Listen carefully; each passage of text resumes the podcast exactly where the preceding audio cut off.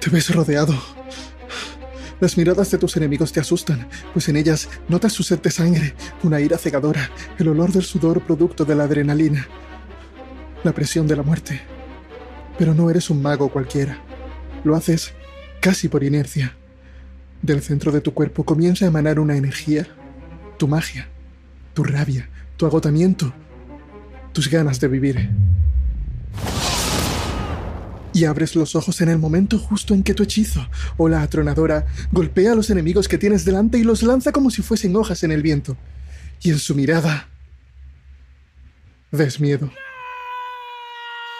Pero el miedo no te afecta. Te lanzas a la batalla de frente, tan rápido como te lo permiten tus piernas de enano, y tu rabia lo envuelve todo, desde la empuñadura de tu arma hasta los músculos de tus potentes piernas tensando y destensándose al ritmo de tu carrera incesante. Con un rápido movimiento golpeas al primero, al segundo y arrollas al tercero, hasta que notas el crujir de sus huesos rotos entre la pared y tu martillo. Y a menos de un palmo de distancia ves pasar al guardia de la puerta, pero él no te ve a ti. ¿Cómo podría? Tus dotes de camuflaje son infalibles. Desde luego, tampoco se ha dado cuenta de que le falta una llave. ¿Qué llave? ¿Esta que llevas en las manos? Genial. La deslizas por la cerradura y oyes extasiado el sonido del metal contra el metal cuando el cerrojo cede. Ahora todo lo que hay dentro te pertenece. Eh, si puedes cargarlo todo, claro. ¿Cargarlo todo a Internet, dices? Claro, es un plan genial. Robar los datos de esa increíblemente corrupta empresa con sus anuncios infestados de gente feliz y niños sanos y sonrientes. Si solo la ciudad supiera la verdad. Pero de eso va el trabajo, ¿no? Encontrar las pruebas necesarias, exponerlas ante el público y acabar con la terrible corporación que mantiene a la mitad de la ciudad en la pobreza. Y ganarse unos cuantos créditos en el camino, por supuesto.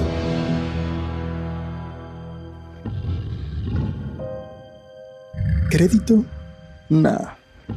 No darías crédito a lo que tienes ante ti. Tú, que eras un hombre de ciencia, un erudito, una eminencia te habías manifestado abiertamente en las convenciones de la sociedad científica en contra de la existencia de algo tan absurdo. Eh, sin embargo, no solo lo tienes frente a ti, sino que te mantiene en el aire, sostenido por unos tentáculos horribles aferrados a tu cuerpo, y te acerca a su monstruosa cavidad bucal.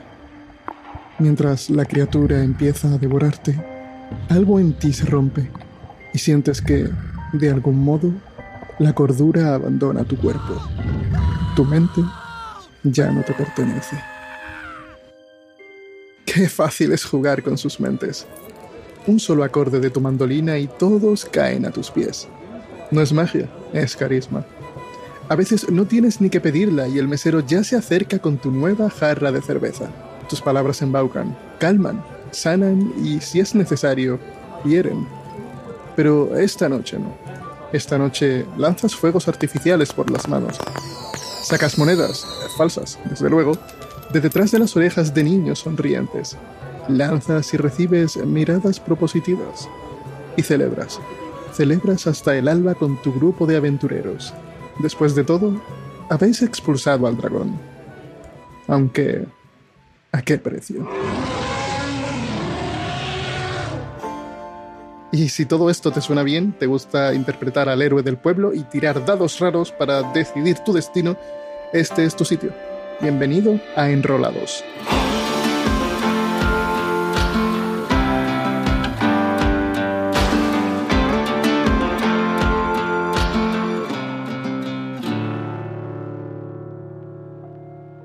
Bienvenidos aventureros, bienvenidos masters, bienvenidos a vuestra taberna personal, bienvenidos a Enrolados, un podcast en el que vamos a hablar de rol.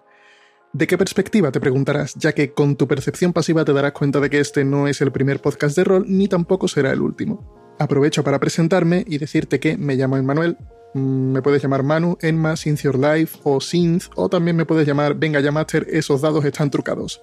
Yo soy Master Novato y la idea detrás de Enrolados es esa misma, enrolar, es tratar de llevar a más gente esta genial afición.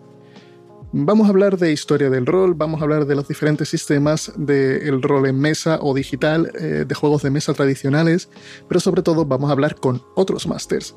Como digo, yo soy bastante novato Mi historia con el rol se remonta a hacerme un personaje de Fan Hunter hace más de 10 años y quedarme con el gusanito del rol hasta 2021, que fue el año en el que empiezo a absorber con una necesidad casi imperiosa todo lo que puedo de juegos de rol. Principalmente de Dungeons and Dragons por ser el más conocido y el más fácil de conseguir, pero interesándome por otro tipo de setting, como el terror Lovecraftiano.